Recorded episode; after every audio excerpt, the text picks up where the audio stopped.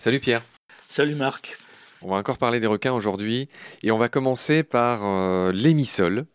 Donc euh, smooth dogfish, le poisson chien doux en anglais, glat high, donc le requin, on imagine glabre. Glabre, absolument. En allemand, palombo en italien, bizarrement euh, ça parle de pigeon, et moussola en espagnol, qui ressemble au français d'ailleurs, moussola. D'où vient ce nom d'émissol, Pierre?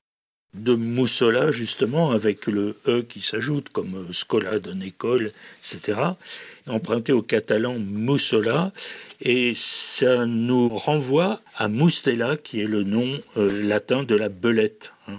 On a vu que les requins étaient comparés à des chats, et auparavant à des chiens, mais voilà que cette fois, on va le comparer à une belette.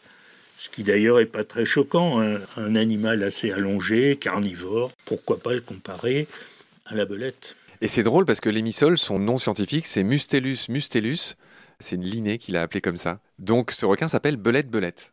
Oui, Linné l'avait appelé d'ailleurs Squalus mustelus précédemment, et puis finalement on a créé un genre Mustelus, et du coup c'est Mustelus mustelus. À propos de belette, disons très vite que en grec la belette se disait galet. C'est très étrange, il y a plein de choses à raconter là-dessus. La migale, par exemple, contient le nom de la belette. Et galet a donné galéos, qui est un des noms donnés aux requins aussi en grec. Et c'est plus ou moins de là que vient aussi le nom de la galère. La galère, euh, un bateau agressif comme le requin. Ah oui, c'est drôle ce que tu dis, la galère. Eh ok. Le requin et la galère. En italien, on rappelle que palumbo. Palumbo, c'est la palombe, c'est le pigeon ramier. Ça fait penser au pays d'origine du marsupilami, qui est la Palombie, je crois. Tu en parles du marsupilami?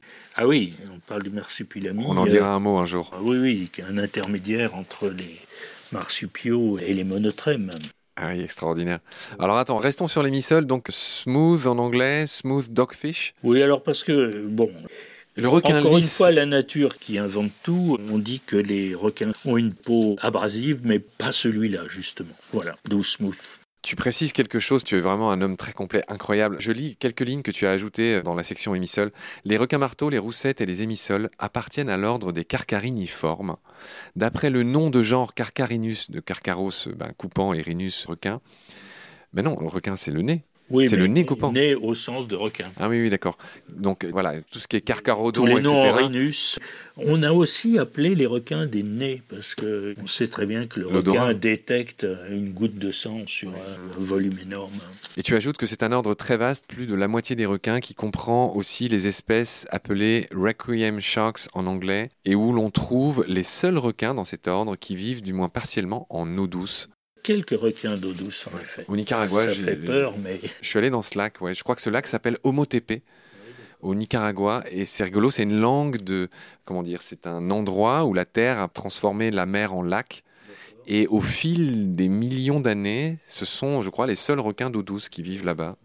Il y en a qui remontent le Mississippi, les requins bulldog. Je crois qu'on parle de rialin dans ce cas-là.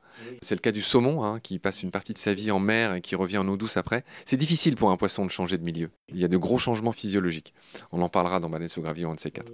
Pour le coup, sans toi, mon cher Pierre. Mais si tu veux, on t'invitera. Mhm. Le saumon va apparaître dans les poissons. Ah oui, oui, oui, le saumon, pour le coup, on en reparlera. Et l'anguille. Et l'anguille, on reparlera de ces fameux poissons qui changent de milieu. Tu as raison, Pierre. On va enchaîner sur l'aiguilla, donc Spiny Dogfish, Dorn High, Spinarollo, Mielga en espagnol. Donc aiguilla, là, toutes les langues ont retenu cette idée d'épine. Pourquoi, Pierre? Tout simplement un ardillon, une épine euh, bien pointue, à l'avant de chacune des deux nageoires dorsales. Et chaque nageoire est équipée de son aiguillon. C'est un nom assez simple. D'ailleurs, Aristote appelait déjà Acanthias ce requin. Ce qui veut dire Acantha épine. Oui. Squalus acanthias, de son petit nom scientifique, nommé par Linné. Requin à épine. D'accord. Alors tu parles du poissonnier. Pourquoi tu parles du poissonnier? Dans l'ouvrage, euh, à plusieurs occasions, on essaye de regarder quels sont les poissons qui sont connus aussi pour l'alimentation. Hein. Et donc euh, là, on vient de voir c'est pour ça que je l'avais dit au moment de la roussette. Hein. On vient de voir des petits requins qui ont une véritable utilisation alimentaire.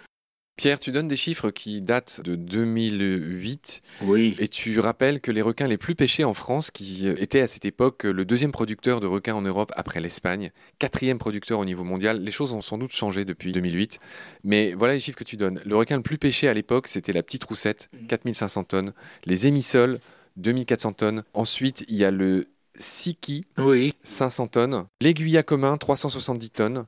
Le requin A, 230 tonnes. Le requin taupe, 220 tonnes. Soit environ, à cette époque, en 2008, 10 000 tonnes de requins. Voilà, c'est beaucoup hein, C'est trop. pour des espèces qui disparaissent. Alors, il y a deux noms que je ne connaissais pas, Pierre. Le requin A, donc H-A euh, circonflexe, et Siki. D'où viennent ces noms? Non, le A, ben, on peut le relier quand même à Hai allemand, hein, puisque euh, en allemand, euh, Hai, c'est le nom du requin, en néerlandais également. Et euh, Siki, euh, c'est énigmatique. C'est une appellation commerciale, en fait, euh, mais Ouais. qui s'est perpétuée. Elle recouvre plusieurs espèces de requins de grande profondeur, dont le requin Le chagrin, requin chagrin. dont on va parler maintenant.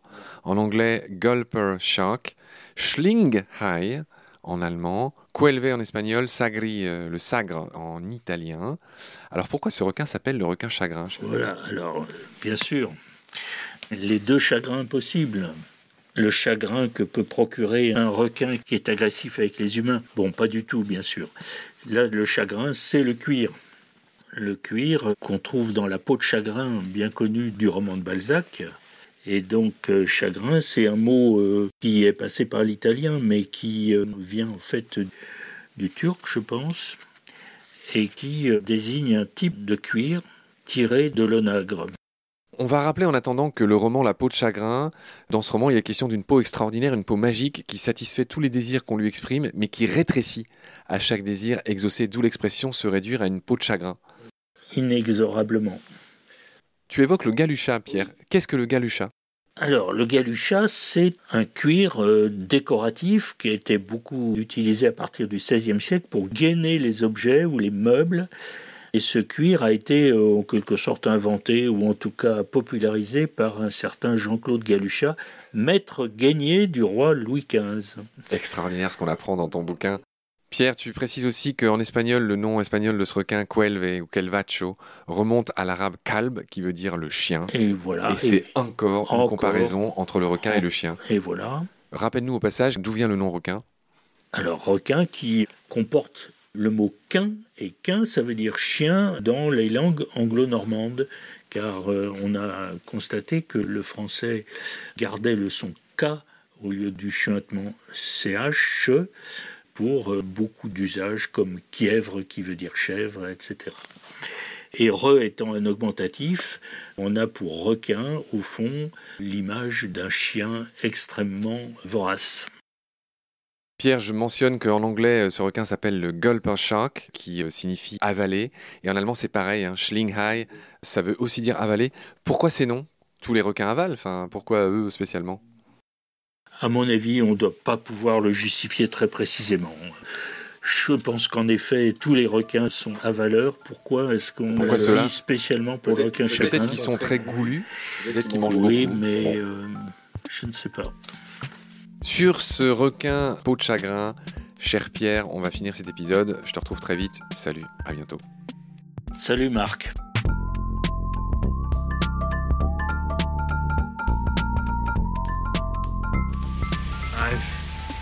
Seen things you people wouldn't believe.